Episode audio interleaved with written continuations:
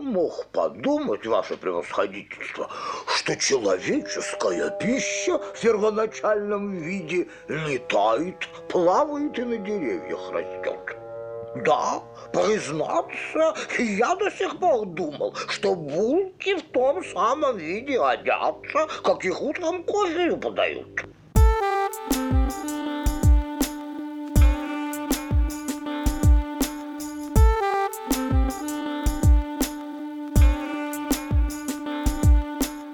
Друзья, всем привет, с вами подкаст «Крысиное товарищество». У нас 33-й выпуск, с вами, как всегда, Лёша и Дамир.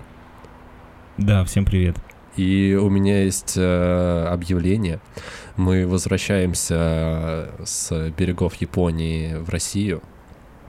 Да, мы просто очень устали и соскучились по России, поэтому решили сегодня погрузиться обратно в русскую культуру целиком. Да, и пишите обратную связь, как вам наш тематический месяц японской культуры. Нам, ну, мне очень понравилось, потому что узнали много всего нового, и какая-то такая э, свежая волна, что ли, как, как это назвать. Прикольно было работать в таком формате, искать всякие темы, писать хайку, прям очень здорово. Да, Мир, как тебе? Да, мне тоже понравилось. Кстати, если вы вдруг э, хотите послушать тематические несколько выпусков на какую-то интересную вам тему, вы напишите нам где-нибудь об этом, и, возможно, мы это сделаем.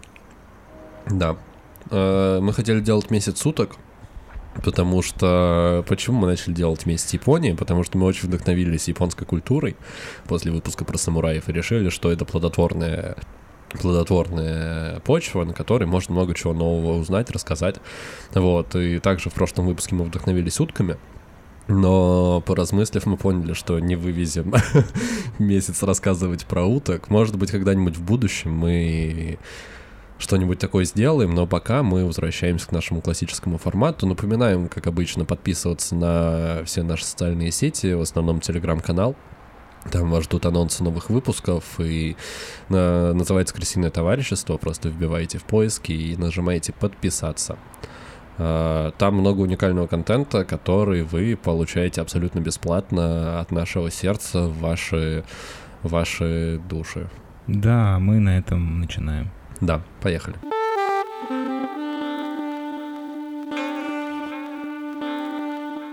Первая тема, с помощью которой мы будем пытаться вернуться э, в Россию и чувствовать э, русскую культуру, это будет обсуждение, новый для нас формат, обсуждение, э, как это называется?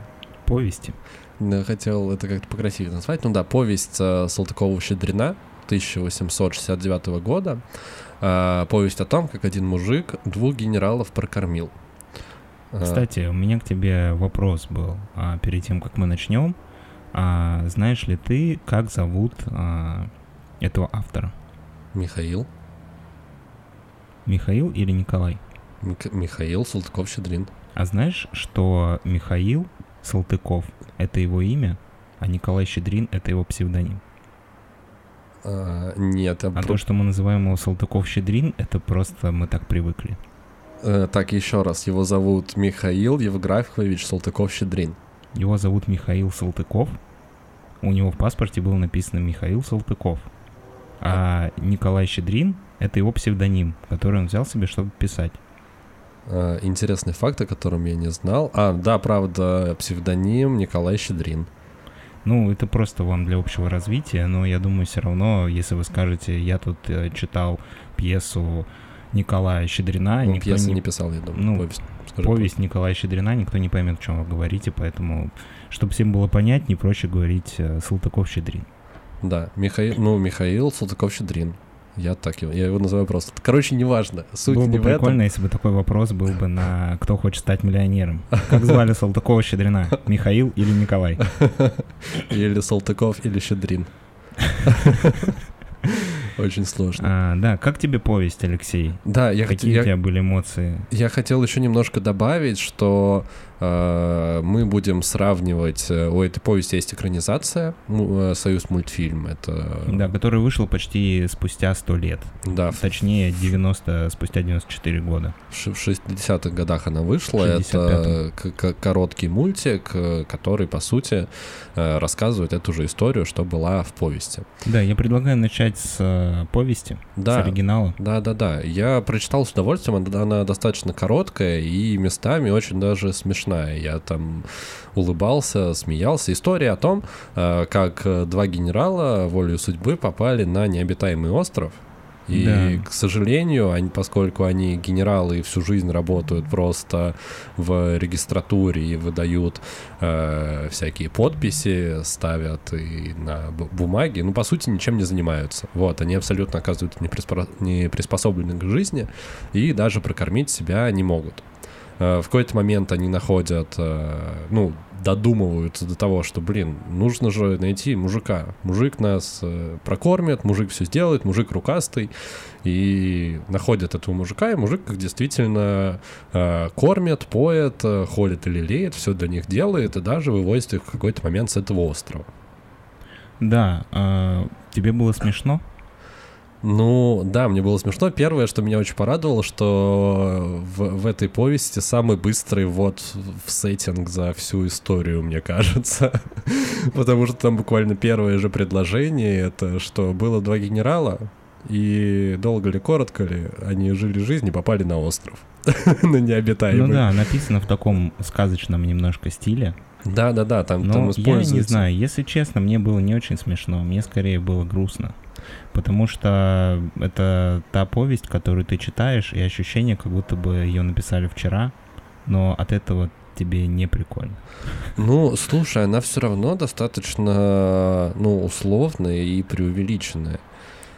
Ну, как, в Не, ну принципе, понятно, со свойством что для это, сказки. Что эта повесть имеет определенную долю условности. Ну, что лично я в ней увидел, да, что есть два управленца государственных, Мгм. Которые занимаются никому не нужной работой, ничего не умеют, которые не умеют, не имеют практически никаких профессиональных навыков, и оказавшись в отрыве от роскоши, в которой они жили, они не могут практически ничего. И они, ну, для меня необитаемый остров был как метафора на Россию, что вот эти два дармоеда оказываются в полной ресурсами стране, ну, на острове, где есть и рыба, и куропатки, и плоды, и все вообще, что только хочешь, райское место. Но я не знаю, что с этим делать. Ну, точнее, они Да, не но умеют с они этим. ничего не могут. Единственное, за счет чего они существуют, это то, что есть обычный человек, а, которого они просто себе подчинили, непонятно за что, который делает э, за них всю работу, чтобы им было сладко жить. И финал, ну, почему я считаю, что он грустный, то, что ему за то, что он их там кормил несколько месяцев и привез их, а, по сути, соорудил корабль из говна и палок и привез их обратно в Петербург, за это получил рюмку водки. И еще серебряник. Не знаю, мне кажется, это очень печально. Слушай, мне показалось, что это скорее взгляд на то, как, на то, как в тот момент э, функционировало общество. Ну, то есть было, было сословие вот крестьян рабочих, которые подчиняются э, своим э, господам. Вот, и, и так просто работают вещи. Ну, почему э, мужик не стал им сопротивляться? Почему э, он даже был рад им помогать? Ну, уверен ли ты, что он был рад? Ну, слушай, по тексту повести нет ощущения, что он не рад. Да, он ленивый, потому, ну, потому что там очень смешно описано, э, когда один генерал, там очень забавно сделан, там два генерала, и они, по сути, абсолютно идентичны, э, но один из них оказывается чуть-чуть умнее, потому что в какой-то момент жизни он был учителем каллиграфии. И все, и все рациональные решения, которые помогают генералам выбраться с острова, по сути, предлагает вот этот вот генерал, который был учителем каллиграфии, потому что они в самом начале э, решают, что один пойдет на запад, другой пойдет на восток, чтобы просто осмотреть остров, найти что-нибудь, и понимают, что не знают, как определить, где, где, где запад, а где восток. Вот, не понимают, что с этим делать, и вот это Да, вот... И один из них вспоминает, что его учитель по ну, учитель по каллиграфии, Да, говорил да, да. ему, чтобы определить, где запах, так где восток, нужно стать э, спиной к северу или лицом к северу. Но где север, они тоже не смогли Да, и в итоге вот этот вот э, генерал, который был поумнее, он такой, слушай, давай, короче, как в этом... э, Один пойдет направо, другой налево. Так, короче, вернее бу- будет. Но им еще повезло, что они смогли отличить право от лева. Ну, не настолько же они, э, не настолько же они, ну, типа, не, приспос- не приспособлены. Хотя это было прикольно показано э, в мультфильме. Я думаю, уже можно плавно переходить к тому, как это было в экранизации, потому что там действительно генералы, они вообще почти всегда статично, они никогда не двигаются. Даже вот начальная сцена, когда они сидят в своей вот этой вот регистратуре э, за двумя столами, и они даже сами бумажки не перекладывают. Просто перед ними появляются бумажки, и все их движение это просто опустить руку, поставить печать, опустить руку, поставить печать. И потом, типа, заканчивается рабочий день, 7 часов вечера, вокруг них они остаются за теми же самыми столами, вокруг них бумажки исчезают, на столе появляется еда, которую они едят. Ну и по сути даже в повести это отражено, что вся их жизнь это регистратура, в которой они привыкли жить, и там очень забавно, что попав на остров и поняв, что они не могут прокормиться, они заплакали, э, потому что, ну, типа, все, вот конец. И там помечено, очень тоже меня порадовало, что они до попадения на остров плакали лишь однажды, когда закрыли их регистратуру. Ну, то есть тоже говорит о том, что как бы эти два человека, они вот в своей узкой какой-то специ- специализации и дальше ничего не видят, ничего не знают, просто Ну, потому что по они сути, привыкли, что им все приносят. Два таких плода э, бю- бюрократического. Ну, какие-то два чиновника-бюрократа, которые вот единственное, что могут делать, это ставить подписи и штампы на бумажке, и, собственно говоря, для этого они там и сидят. И обходится, я так понимаю, довольно дорого их проживание, их работа. Ну, они на попечительстве государства, они же, по сути, получают дотации, пенсию от государства за выслугу Ну лет. да, да, два дармоеда, которым платят за то, что они ничего не делают и ничего не умеют. Нет? Ты не согласен? Ты считаешь, что у них супер важная работа? Ну нет, э, я с тобой не спорю. Просто как это все показано, ну, меня действительно э, порадовало, что мужик в какой-то момент такой, типа, э, ну, точнее, он тут же такой, ой, генералы, да, нужно, нужно им все в лучшем виде сделать. И он даже, э, там очень забавно, что он им приготовил кучу всяких э, явств разных, там и э, куропатку изловил, ее поджарил, и, и там еще очень прикольно, что генералы, когда мужик их первый раз накормил, они сказали, вот еще, типа, нам веревку свяжи, нам очень нужна веревка. Он из своих волос связал им веревку. И этой же веревкой генерала привязали его к дереву, чтобы он не убежал. И он, по сути, остался окей с этим. Да, но и от этого и печально. Ну, типа, я понимаю, что это смешно, это сатира, и там действительно достаточно остроумные шутки местами. Но при этом, как бы мне, как, как патриоту своей страны, больно и грустно. Мне От понравилось, того, что, э, что генералы еще, когда они поняли, они даже не знали, что еда, она появляется на их столах не просто Ну, с деревьев. Да, но он автор, в смысле, э, Михаил Салтыков-Щедрин, он доводит как бы до абсурда а, вот этих вот бюрократов, а, вплоть до того, что они, ну, вообще не понимают, как функционирует этот мир, они Мгм. настолько как бы вот в своих тепличных обстоятельствах находятся, что они думают, что булки на деревьях растут. Да, я хотел Ну, то есть- прямо эту цитату я себе Да, выписал. Э, Кто бы мог подумать, что пища в первоначальном виде летает, плавает и на деревьях растет. А второй отвечает, да, признаться, я до сих пор думал, что булки в том виде родятся, как их утром кофе подают. То есть вот фраза максимально описывает э, мироощущение двух людей, которые погрязли в какой-то своей э, работе в зоне комфорта и не знают, что, ну, что такое мир вообще. Да, и эти люди занимаются организацией работы государства. Ну, Это слушай, я, ва- я, важный я, факт, о я котором бы, стоит не забывать. я бы не сказал, что они прям занимаются... Ну, они, по сути, подписывают бумажки. Слушай, ну это часть э, того, как, ну это часть государственного аппарата, который функционирует. Мгм. Понятно, что там есть еще какие-то люди повыше, которые принимают решения. Но по сути, если твоя коммерческая компания, например, состоит из таких персонажей, скорее всего, вряд ли ты добьешься успеха. Поэтому я расцениваю это как, как эм, сотрудников которые неэффективны, скажем. Давай, мы немножко отвлеклись. Мне кажется, нужно вернуться к сравнению с э, мультфильмом. Мгм. Ты вообще увидел какую-то ощутимую для тебя разницу между повестью и мультфильмом? Слушай, я не увидел. В повести было несколько, ну, как сказать, жестоких, что ли, моментов, когда два генерала начинают, они понимают, что можно съездить друг с друга в какой-то момент, когда отчаиваются совсем. И у них начинается драка, и один другому там чуть ли не ухо... А, один другому орден откусил. Они остались на острове в пижамах только, но при этом в орденах и в шляпах. Вот, и один другому откусил орден и чуть ли не откусил ухо. И потом они одумались и такие, как же, мы же это, верующие все-таки. Так дойдет до того, что мы друг друга съедим. И они отказываются от этого. Я думал, что какие-то такие моменты в мультике порежут, но по сути, мультфильм идентичен э, повести, и он, по сути, почти, ну, точнее, там все реплики, мне кажется, почти Ну, все реплики Ну да, там... взяты из текста повести, и реплики персонажей, и сюжет, ну, там, рассказчик рассказывает историю, вот, и говорит, по сути, за всех персонажей. По сути, там все идентично. Некоторые, да, были вырезаны кусочки, но которые не особо влияют на сюжет. Я увидел, что в мультфильм отличается тремя вещами. Там есть две песни, которых, которых не было в повести по очевидным причинам. И финал.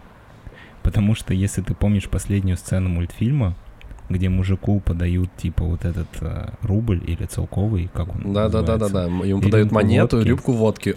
нам делают большой акцент на символе царской власти. Сначала на рюмке водки, потом на монете, Мгм. потом на здании, куда вот зашли эти генералы. Ага. Потом а, мужик выпивает рюмку водки, И- выкидывает а, Монету. монету, разбивает водку, и нам показывают крупный план его лица. Очень довольного. Ощущение, как будто бы завтра начнется революция 917 года.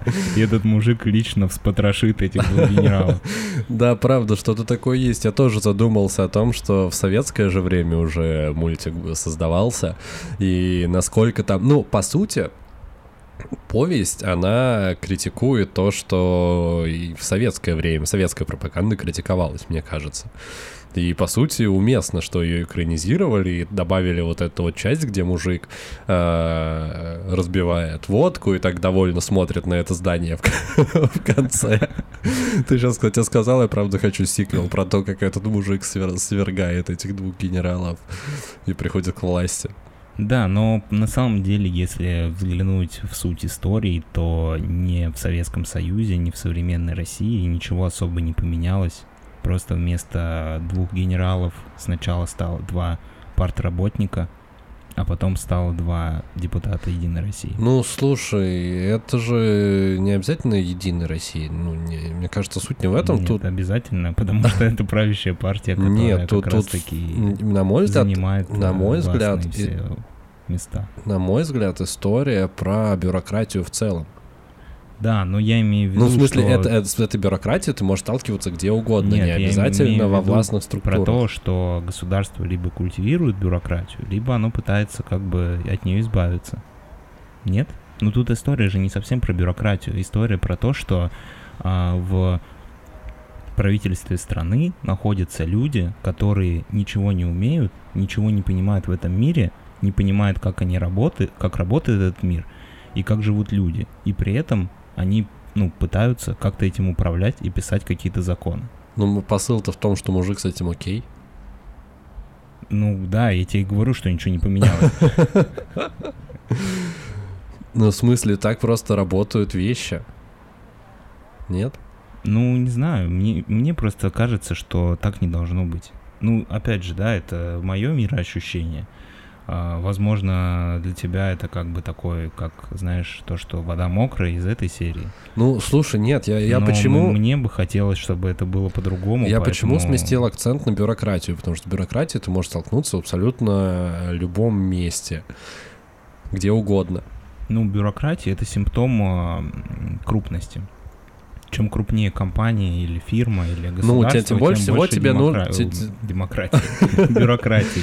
Чем больше структура, тем больше тебе всего нужно контролировать. Чтобы это контролировать, вводятся э, какие-то регламенты, законы, которые зачастую усложняют только жизнь. Ну, типа, это Ну просто, да, это правда. просто часть жизни. И тут как раз э, тема про то, что нужно э, легко к этому относиться, как к этому относится действительно мужик э, в этой повести. И все равно, ну то есть он же просто лежал, кайфовал на этом острове, пока к нему не пришли вот эти вот чуваки и начали на него орать. Не заставили его работать. Ну- Слушай, а ты тебе кажется, что Салтыков-Щедрин, он такой логики придерживался? Что нужно быть как мужик и кайфовать? Нет, я не думаю, что, что он такой логики придерживался. Мне на самом деле сложно сказать, какой логики придерживался он, потому Мне что это кажется, совсем что другое он- время. Мне кажется, что он как э, человек, ну, он же был дворянином, он был образованный, он учился в царском лицее, ну и вообще он был как бы частью этого аппарата отчасти. Ну, потому что в те времена дворянство, оно было частью Но государственного он аппарата. не работал. Ну, он был губернатором. Или замгубернатора. Ну, короче, он был частью государственного аппарата. Ну, не генералом, но по Мгм. сути, как бы. Он потом работал э, журналистом, он писал там колонки и э, какие-то рассказы для газет. Ну, в общем, редактором он там работал в какой-то газете. Но все равно какую-то часть жизни он э, провел, работая в государственном аппарате. Собственно говоря, от этого он и, и- и знает, да, как это работает, поэтому он Мгм. написал такую повесть. Тут скорее про то, мне кажется, с точки зрения автора, было, что существует э, какая-то группа людей узкая, которая ну, занимает свои должности не потому, что они самые эффективные, самые талантливые, самые профессиональные люди, а те люди, которые умеют хорошо делать свое дело, просто обеспечивают их существование, непонятно с чего вдруг, и даже не задумываются о том, что, ну, есть люди, которые умеют что-то делать, есть люди, которые ничего не умеют. И те, которые ничего не умеют, живут за, те, за счет тех, которые умеют что-то делать. Ну, ты думаешь, что этот мужик, он действительно хотел бы пойти и подписывать вот эти вот все бумажки? Нет, но он явно не хотел, э, чтобы его заставили работать на кого-то, причем непонятно за что. Ну, я- я- непонятно, я- я с тобой не за- за- согласен. За, что он а, обеспечивает этих генералов? За рюмку водки? Ну, потому что они как бы генералы, и они выше его по сословию и по статусу. Ну, если мы посмотрим просто на эту ситуацию немножко вне контекста, мы видим двух людей, которые не умеют по сути ничего, и видим человека, который умеет охотиться, готовить, строить корабли и много чего, что пригождается ему здесь на Земле. И он мог бы построить, э, а, и он мог бы направить свои умения на то, чтобы обеспечить благополучие своего будущего и своих детей, а вместо этого он свои силы тратит на кормление никому не нужных отражавшихся генералов. Ну, я говорю, в тексте повести не ощущается, что ему это не в кайф. Наоборот, он сам только радуется, что он может ублажить и сделать жизнь лучше у этих двух людей. Я не знаю, Алексей, где ты там увидел радость мужика в этой повести? Я не увидел никакой эмоциональной его оценки на происходящую ситуацию. Мы не можем прийти к э, общему знаменателю, поэтому, я думаю, будем заканчивать и оставим возможность э, нашим слушателям самим прочитать повесть. Она есть в общем доступе и э, занимает не так много времени. Я думаю, минут за 10 ее можно пробежать и сделать выводы самостоятельно. Уже вы- вы- мы вам желаем уметь все делать так же круто, как мужик, но при этом кайфовать по жизни так же, как генералы.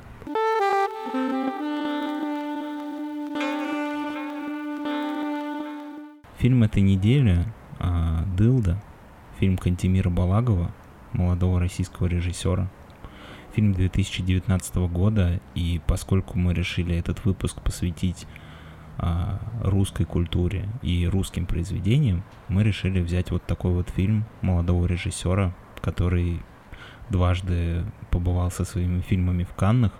Первый фильм получил награду за особый взгляд. Это фильм «Теснота». Второй фильм «Дылда», который мы сегодня обсуждаем, получил также награду за особый взгляд и за режиссуру.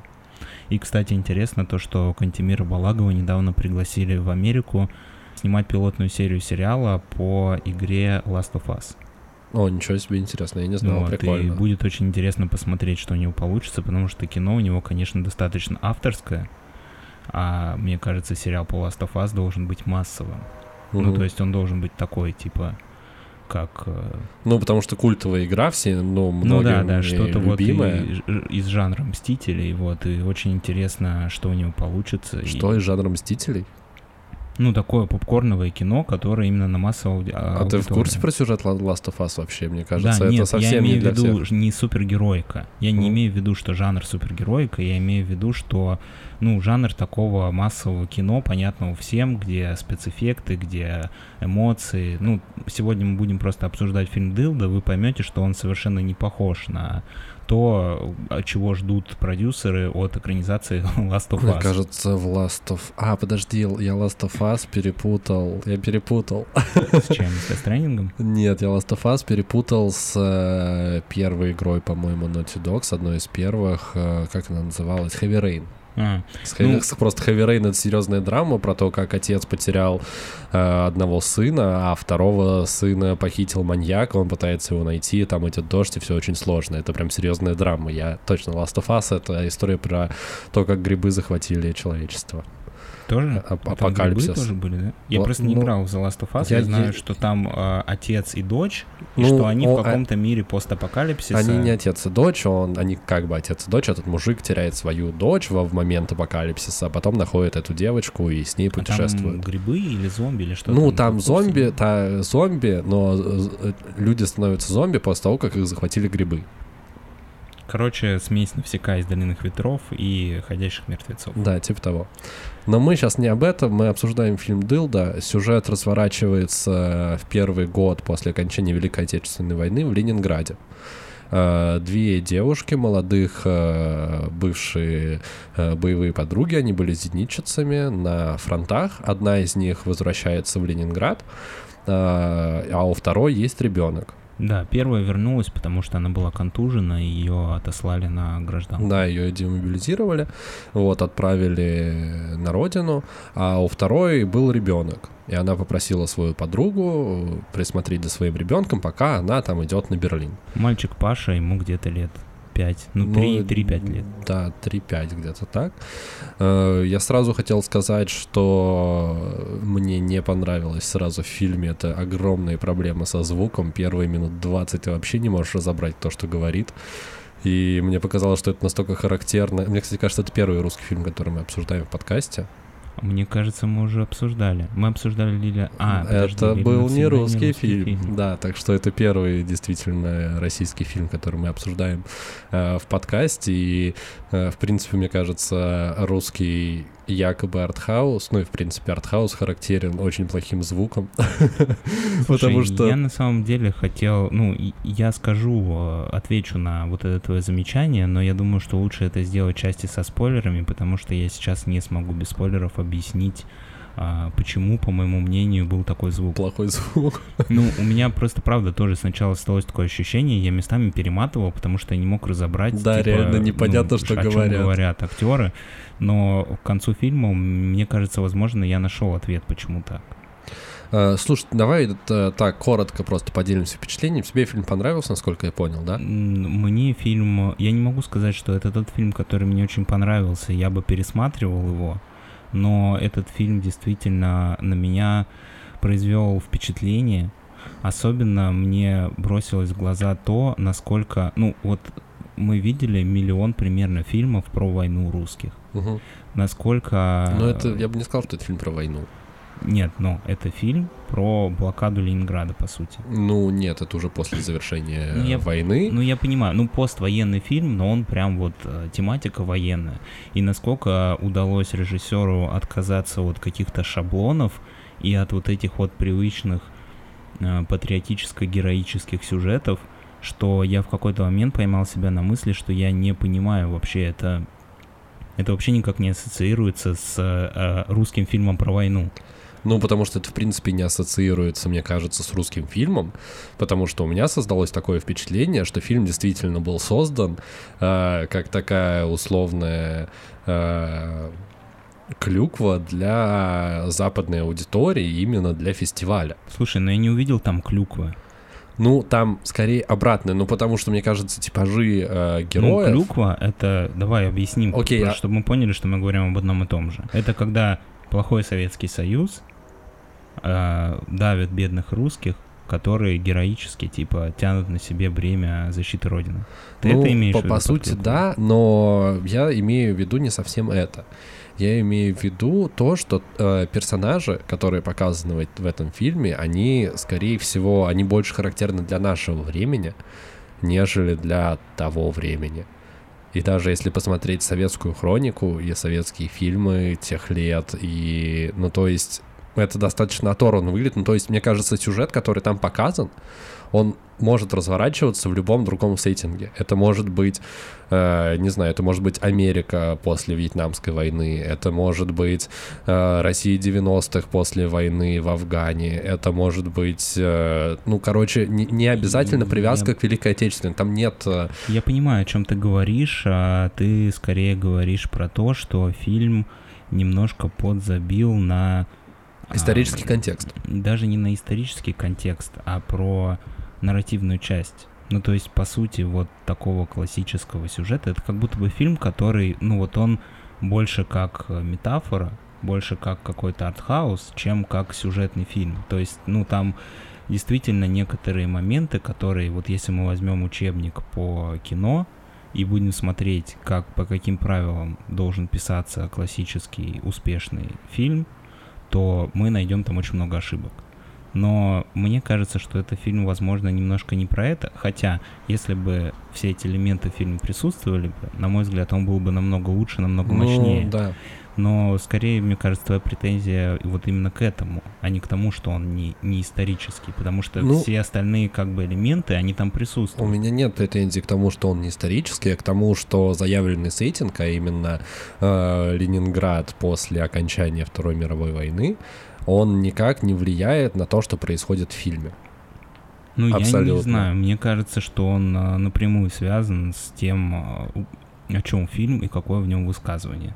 Именно то, что это послевоенный период. Ну, возможно, что это время изменений, время потерянных людей, которые не знают, а что дальше, и люди, которые прошли войну, и вот вроде как началось мирное время, они пытаются как-то э, собрать какие-то свои остатки э, жизни по осколкам и продолжить жить и понять, как жить дальше вообще после этого всего, всех ужасов, которые происходили. В этом плане окей, вот, но Я, не, я тоже не могу сказать, что я буду этот фильм пересматривать. Я, возможно, получил какое-то удовольствие, но э, если посмотреть вот так вот абстрагированно, то создается ощущение, что одну простую мысль э, в фильме мусолит два часа. Вот, ну то есть э, в какой-то момент у главных героев появляется дилемма, которую они очень медленно, очень медленно, я повторюсь, очень медленно решают. Там такие паузы между, между фразами у героев в диалогах, что ты можешь сходить налить ча- чаю себе, его выпить, и потом произойдет ответ. И вот это вот немножко убивает. Я понимаю, что это окей, как фестивальное кино. И, скорее всего, если бы я был, если бы я не понимал язык и смотрел бы фильм как на иностранном языке с субтитрами, было бы, ну, то есть игра актеров, она на неплохая, но она такая странная и не всегда уместная. Ну, то есть, как будто бы в нем есть какая-то претензия, чтобы, типа, являться артхаусом. Но вот я такие штуки называю как артхаус ради артхауса. Когда фильм вроде бы с достаточно лобовой простой идеей и с простой мыслью, но, типа, за счет того, что он накручивает какую-то, возможно, излишнюю драму или э, какими-то, скорее, э, визуальными и сценарными решениями растягивает хронометраж фильма, вот, и за счет этого достижение основной идеи очень сильно растягивается по сюжету. Вот, для меня всегда это странно. Ну, то есть в моменте, когда ты смотришь фильм, тебе окей, ну, то есть ты даже получаешь удовольствие, тебе интересно, что будет с персонажами, но постфактум, э, когда ты садишься это все обдумаешь, такой, ну, это можно было сказать проще. Ну, то есть у меня такая же проблема со многими фильмами фон Триера, например. Когда какая-то простая мысль, э, но она растянута на три часа просто сцен, на которые тебе мерзко смотреть провокационных. Какая-то такая я мысль. услышал, о чем ты говоришь. а, Ну, я на это могу ответить только то, что мне в какой-то момент помогло немножко перестроиться и получать больше удовольствия от просмотра фильмов. А именно, когда ты включаешь тот или иной фильм, просто настраивать свои ожидания на жанр фильма. Ну, то есть, если ты смотришь, например, «Гнев человеческий» Гая Ричи, то ты ждешь, что ты будешь получать а, крутые перестрелки и эпичные диалоги. И, собственно говоря, это все, что должно быть в фильме. Все остальное не важно. Если ты смотришь артхаусное, экспериментальное фестивальное кино, то ты стараешься погружаться в атмосферу и стараешься больше почувствовать фильм, чем его понять. Я пытался почувствовать фильм, и я получил удовольствие от этого. А, как бы натягивать один жанр на другой, ну, можно, конечно, это делать, но мне показалось, что те претензии, которые ты озвучил, они как будто бы немножко претензии к... Как будто бы ты ждал классический фильм, посмотрел артха- артхаус, но ты же знал, что ты будешь смотреть. Ну, наверное, но в моих глазах это не делает фильм э, лучше. Нет, он окей, его можно посмотреть и даже получить какое-то удовольствие, но, как обычно, я думаю, можно сказать, на свой страх и риск смотрите. Если давно хотели посмотреть, то почему нет? Он доступен э, в кинопоиске бесплатно, заходите, смотрите и получаете удовольствие или не получаете. А мы на этом моменте переходим к части со спойлерами и уже Да, более детально да. обсудим фильм. Если вы не хотите услышать какой-то сюжетный поворот и испортить себе впечатление от фильма, то переходите к следующему тайм-коду.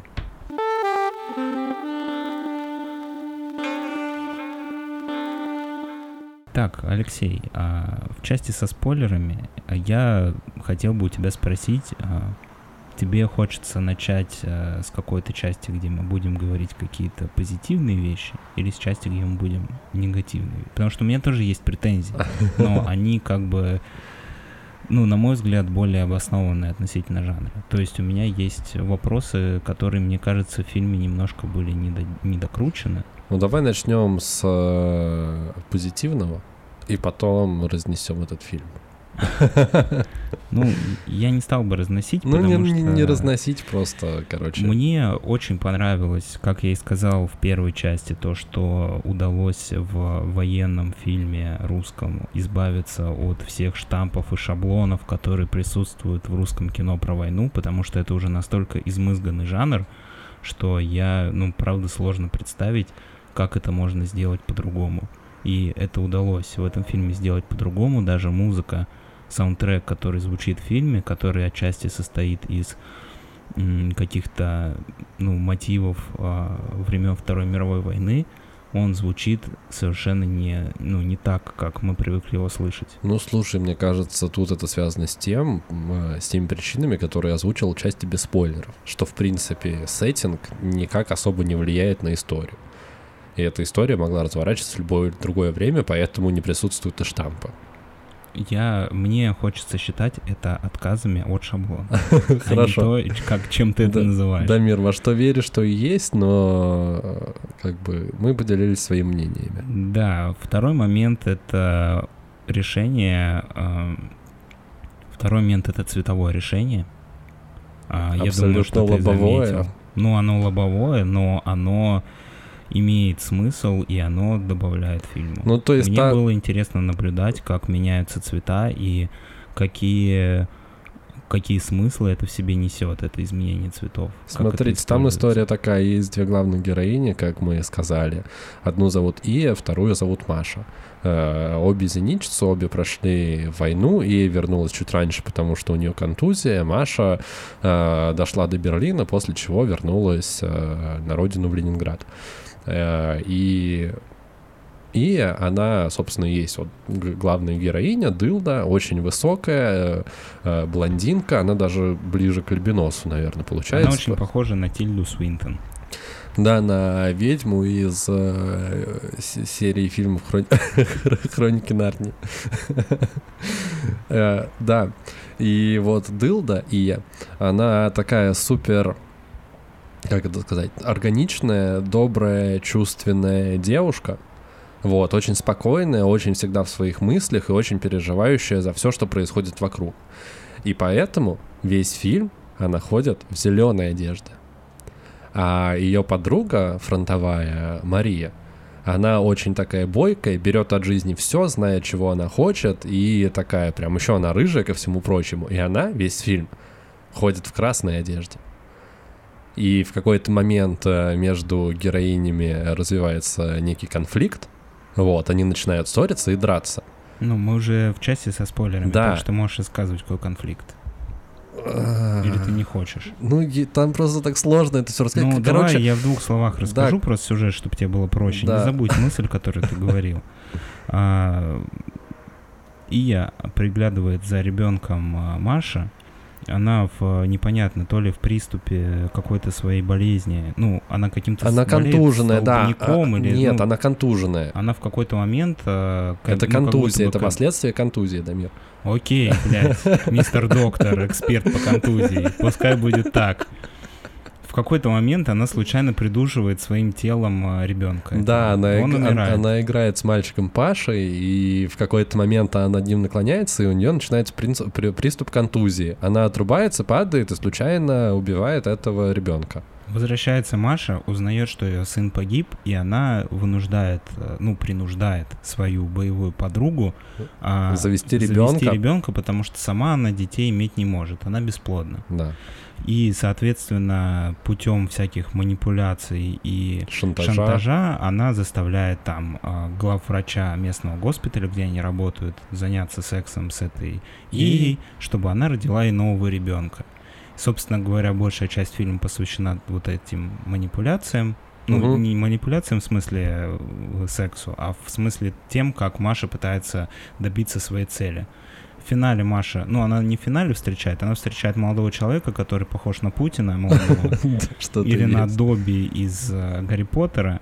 А, такой неприметный, немножко неказистый паренек. И Номенклатурный очень. Он не пошел на фронт, потому что его Да, родители да, были ну приближены к власти, и, собственно, они, по сути, фронтовые крысы такие, которые живут в достатке, на фронт не ходили и вообще э, живут припеваючи. Да, и она начинает строить с ним отношения, ну, для того, чтобы в этой жизни как-то удержаться, закрепиться, потому что если у нее будет молодой человек, муж, который, который при деньгах и который определенным статусом обладает, ее жизнь, э, ну, ее шансы на выживание в этом жестоком мире послевоенном повышаются. В финале происходит, э, ну, одна такая очень интересная сцена с разговором матери с этого парня, Маши и матери этого парня. И в финале она решает, что она не будет с ним, Она остается с И, с И, да, и ну такой как бы фильм. а, с открытым концом, по да, сути. да, вот. Сюжет я пересказал, теперь мысль, которую ты начал. Да, смысл в том, что в кульминации конфликта Маши и И, э, напомню, Ия всегда в зеленом, а Маша всегда в красном ходит. Они дерутся, а так получается, что стены в этот момент были покрашены зеленой краской, и они перемазываются краской и смешиваются. И последние 20 минут фильма так получается, что Ия одевается в красное, а Маша одевается в зеленое. Что показывает нам, что героини изменили свои решения, и Ия стала более прагматичной и стойкой, и приняла волевое решение. А Маша, наоборот, которая всю весь фильм знала, к чему она идет, она отказывается от своих мыслей и возвращается к Ии. Ну, то есть, на мой взгляд, окей, это цветовое решение, оно присутствует, и оно проходит через весь фильм, оно достаточно лобовое и понятное, но не знаю, как будто бы это так попсово сделано, и как будто бы, не знаю, очень, ну, типа, слишком просто, Слушай, что ли. я просто, ну, я хотел послушать просто, как ты это увидел. Я увидел это немножко по-другому. То, что вот этот конфликт красного и зеленого, это как, ну, это две женщины. По сути, женщина как а, продолжитель рода человеческого. Человек, который рождает новую жизнь. И они, оказавшись вот в этом месте, наполненном смертью, они могут жизни только забирать. Они не могут их рождать. И поэтому одна девушка не может родить ребенка по определенным причинам. Ну, на Втор- самом деле, ее просто ранило на фронте а, на в живот деле осколком. Она была просто военно-полевой женой, и от количества Слушай, абортов она- вот это вот я тоже хотел с тобой обсудить. Я так и не понял до конца, они на самом деле были зенитчицами, или они действительно были просто военно-полевыми, ну, то есть, по сути, проститутками. Я думаю, что второй вариант. Я вот до конца не понял. Ну, как бы я просто посмотрел еще интервью с режиссером, и я думаю, что второй вариант. В смысле, режиссер сказал, что второй вариант? Ну, он сказал, что он был под впечатлением от того, что такое происходило во время войны. Ну вот так вот это еще делает э, персонажей. Ну смотри, короче, сам я договорю свою мысль в любом случае сегодня. Ладно, прости, А, договаривай. И они очень хотят э, создать какую-то новую жизнь, но не могут. Если ты обратил внимание, мальчик Паша в начале, вот там была одна мощная сцена, где он играет с солдатами, ранеными в госпитале в пантомиму. И он на фоне таких блекло-зеленых их рубашек военных и блекло-зеленых стен Стоит в госпиталя красном. стоит в красном, потому что это мертворожденный ребенок. Ну, он как бы в этом мире, он здесь, он мертв в нем. И поэтому он умирает потом. А, соответственно, вот этот блеклый зеленый показывает какую-то вот какие-то остатки жизни. И Ия, она в зеленом, потому что она, ну, как-то вот надеется на какое-то будущее, что ли, на то, что она сможет тоже вот эту жизнь. То есть ты заметил, Ия весь фильм убивает людей. Ну, по сути, да. Ну, в смысле, не по Хотя, сути, да, ну, да. она не, не то, что она хотела, там она совершает акт автоназии над одним из солдат по его просьбе. Ну, над, над многими солдатами, как это сказано Да, ну, до в- этого. В, в кадре один солдат был. Мгм. И э, Маша, она наоборот такая, как бы она только пришла с войны, она, ну, в общем, этот баланс красного и зеленого, какой-то вот жизни и смерти, в итоге приводит к тому, что и э, на самом деле финал фильма в том, что она узнает, что она тоже не может иметь детей. И она одевается в красное, а Маша, которая надеялась на какой-то новый этап своей жизни вот с этим молодым Путиным, она э, пачкает свое платье кровью, потому что в процессе разговора а, с матерью вот этого парня она доводит ее до кр- кровотечения из носа. Ну, там, в И принципе, у как Маши бы- достаточно часто идет кровь из носа в течение Ну, фильма. Мне сложно вот так, знаешь, в двух словах, а, чтобы было емко и коротко объяснить, но у меня создалось ощущение, что это именно вот про фильм про двух женщин, которые очень хотят а, начать жить по-новому, которые хотят избавиться от травмы, зародить новую жизнь, но они не могут этого сделать. Они, мог, они могут только убивать. И когда они пытаются создать новую жизнь, а, все их попытки, они а, терпят фиаско. Ну, для меня это фильм был вот про это, про а, людей, которые массово травмированы вот этим военным опытом, и которые не знают, как жить дальше и как создать новую жизнь после войны. Да, я с тобой согласен. Ну, что- просто ты свел это к такому, типа, ну, одна, значит, э, типа, жизнерадостная, она в зеленом, а потом она перестает быть жизнерадостной, она в красном. Ну, как бы то, что я сказал, то, что ты сказал, это не, ну, как бы не одно и то же. Поэтому мне Ну, пришлось слушай, внести ты- ты- правки в твой спич. Ты сказал, по сути, все то же самое, но насытил это деталями, возможно, достаточно важными, о которых я не сказал. Да, там в фильме это все есть, э, но все равно за каким-то за долгими диалогами, за каким-то невнятным посылом у тебя это все стирается. И вроде как то, о чем ты говоришь, это все красиво, и это все там есть. Но в моменте просмотра, когда ты уже устаешь от десятой попытки, условно десятой попытки, э, их опять что-то разрулить, и там ну, это, это- это такой есть э, режиссерский прием, который в фильме часто используется, что э, сцена подходит к какой-то своей кульминации, и вот как будто бы сейчас должна произойти кульминация, и хоп, все обрывается. И на контрасте следующая, следующий кадр идет супер спокойный, просто две героини две минуты сидят в тишине. И как будто бы э, режиссер слишком часто прибегает к этому, э, к этому приему, и весь фильм из этого состоит, что ты подходишь к какой-то кульминации, и тебя с нее снимают, и потом ты ждешь, когда будет следующая кульминация. И весь фильм происходит вот такой вот, ну, типа, ты поднимаешься, поднимаешься, поднимаешься по лестнице, но ты не доходишь до верха, и тебя опять скидывают вниз. И вот так вот весь фильм. Слушай, ну, я не могу сказать, что меня... Я понял, о чем ты говоришь, да, там действительно такое было. Я не могу сказать, что меня это как-то помешало мне смотреть фильм. Ну просто да? фрустрирует Но мне немного кажется, такая что история. это осознанный прием, потому что весь фильм, по сути, и саундтрек фильма, и все сцены построены на том, что мы видим какое-то развитие, которое резко обрывается. Ну, я вижу в этом как бы такую метафору на войну, где тысячи жизней, которые резко обрываются. Если ты послушаешь, кстати, саундтрек к фильму, где начинает, ну, там такой тихий писк, а потом начинается вот это вот где-то на фоне, как будто бы на виниловой пластинке, игра какой-то вот военной песни, и потом она резко обрывается. Мгм. И, ну, не знаю, мне просто я вот пытался найти какие-то смыслы, почувствовать какие-то смыслы. Поэтому, может быть, я такой как бы преисполненный суперфилософский чувак, потому что, ну, обычно я не такой, я так фильмы не разбираю. Просто я был настроен на определенный фильм и, ну, пытался там увидеть вот это. Давай, наверное, перейдем к э, минусам. Ты уже, в принципе, все это время говорил про минусы, а я еще про минусы ничего не говорил. Нет, я, я хочу добавить э, в позицию тебе про плюсы, что все, что ты сказал, я с этим согласен. Это правда в фильме есть, и ты это чувствуешь. И вот эта история про перерождение и про э, желание двух женщин э, начать какую-то новую жизнь, действительно там происходит, и ты это правда чувствуешь. Ну, то есть э, умение режиссера э, через вот такие вот метафоры донести свои мысли, это очень здорово. Возможно, ну, не все их смогут считать каким-то образом, но, с другой стороны, come on, мы сейчас про это рассказали. Если вы уже послушали подкаст, то посмотрите уже фильм с этим знанием и знаете, что вам чувствовать в каждой конкретной сце- сцене. Мы вам объяснили, что вы должны почувствовать, поэтому теперь вы, вам не будет стыдно, что вы прослыли чурбаном, который не разбирается в высоком э, фестивальном кино.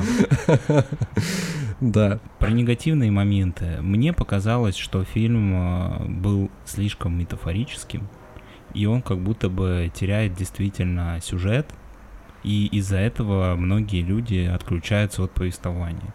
И, ну, особенно я это ощутил на моменте, где погибает мальчик Паша.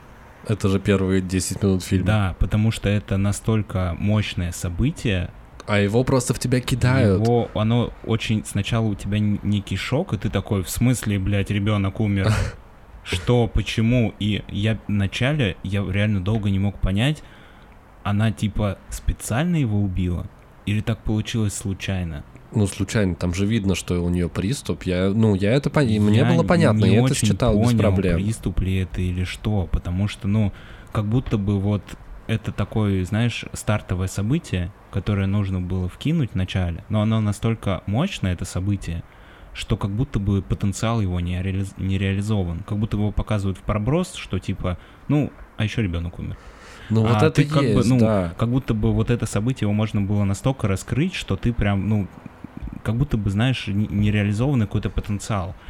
И, в принципе, вот, ну, в течение фильма как будто бы режиссеру было важнее именно вот эти показать ощущения, какие-то эмоции вызвать, чем а, рассказать историю. Ну, то есть, вот история действительно настолько какая-то рваная, и она не связанная друг с другом, и вот эти сцены, что ты в какой-то момент, ну, я просто в какой-то момент забил на сюжет, я Мгм. такой, типа, я понял, короче, сюжеты я здесь искать... э, Ну, слушай, сюжетом описывается в одном предложении то, что две я женщины имею- теряют ребенка и пытаются весь фильм завести нового ребенка. Я имею в виду, что классические построения сюжета в кино, там типа трехактная структура, развитие персонажей, конфликт там, и вот эти вот все штуки, которые можно прочитать в учебнике по кино, да, и этого там нет. Но е- просто, ну, я как бы часто спорю об этом на самом деле вот с другими моими друзьями, кто тоже увлекается кино, то, что мне кажется, что в любом жанре, и даже в артхаусе, если будет вот эта структура, фильм станет только мощнее.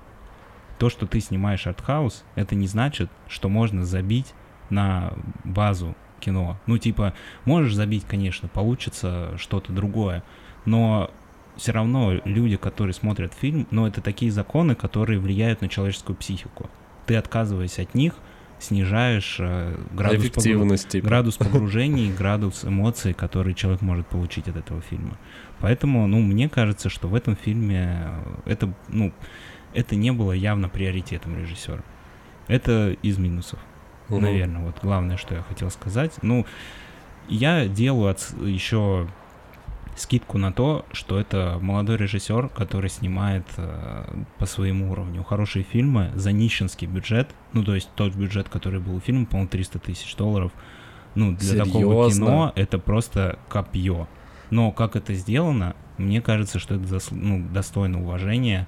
И да, там есть минусы, но на то, как бы он и молодой режиссер. Там пройдет 10 лет, и я уверен, что он будет снимать бомбические фильмы, которыми мы все будем гордиться. Ну, пока что вот так. И я получил удовольствие от этого фильма. Не, фильм, правда, ты меня сейчас поразил, что он стоил 300 тысяч всего. Это что-то невероятное тогда, потому что, э, ну, Беру свои претензии обратно. Нет, ну действительно, фильм приятно смотреть, и э, операторская работа клевая, там нет чего-то ну, невероятного, невообразимого, но это хорошо собранное кино, все и по, и по монтажу сделано здорово, и какие-то планы необычные, прикольные, и цветокоррекция, и э, ну, с технической точки зрения фильм приятно смотреть. И вот этот вот эффект пленки, не уверен, что его на пленку сме- с- снимали, но эффект пленки добавленный добавляет тоже э, своего какого-то э, шарма. Вот. Ну, короче, смотреть прикольно, интересно. Э, Если вас не шокируют подобные сюжеты, в которых э, умирают дети, искалеченные войной люди пытаются найти себя, то по- посмотрите, найдите для себя какие-то э, мысли, какие-то высказывания, которые там, ну, сто процентов есть, потому что, ну, работа неплохая, она с недочетами, действительно, можно это списать на э, опыт режиссера, что это там его какой второй, там, не знаю, третий Второй. фильм, вто- второй его фильм, вот, но как бы окей. Друзья, вынужден сделать оговорку. Информация про тысяч- 300 тысяч долларов бюджетов, она не подтверждена, этого нет в открытых источниках, но я, просматривая дополнительные материалы при подготовке к подкасту, где-то слышал эту цифру, и бюджет близок к ней. Но это не точно. А вторая оговорка заключается в том, что я обещал объяснить, почему так неразборчиво разговаривают актеры. А, да-да-да, И точно. я хочу сказать, что мне кажется, это часть э, задумки, которая состоит в том, что люди после войны настолько искалеченные, настолько контуженные все, что они даже не могут нормально выговаривать слова, и это такая задумка. Нет, Но да. это мое субъективное мнение. Просто я забыл об этом сказать. Там проблема в том, что не переозвучивали фильм, видимо, на это не было денег или еще чего-то. и- Или так. что звук, ну явно звук писали на площадке, и явно первые, ну типа большую часть фильма тебе сложно разобрать, что говорят, и я тоже читал э, рецензии на фильмы э, Кантемира Балагова, и, и первый его фильм тоже критиковали за то, что там очень плохой звук. Мне Просто кажется, это в принципе очень- характерно для русского кино, очень Просто- плохой звук. Просто я очень люблю, а, когда молодые ребята из России снимают какое-то достойное кино. И поэтому я предвзят, ребята. Я буду искать в любом минусе оправдание и натягивать сову на глобус. Поэтому а, делите пополам то, что я говорил в этой части. Но просто мне, правда, очень нравится, когда какие-то молодые ребята могут делать что-то крутое, и я прям кайфую от этого.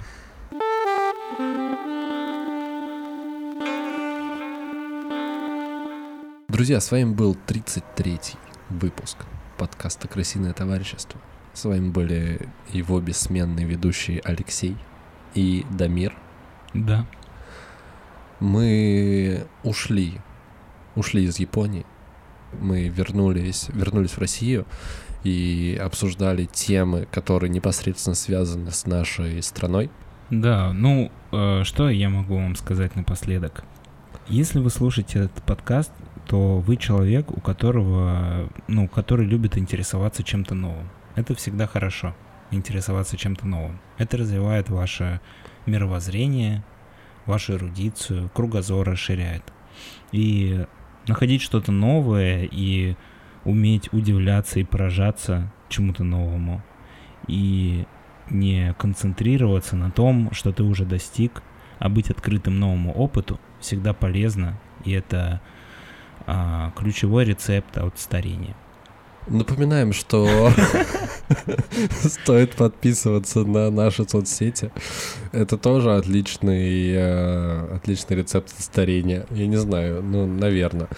Э, Эликсир молодости это называется. Что уж там. Что? Эликсир молодости. Да, Наш подкаст — это эликсир молодости. Я думаю, что на этом можно заканчивать. Ничего круче вы сегодня уже не услышите. Э, Увидимся через неделю. Всем пока.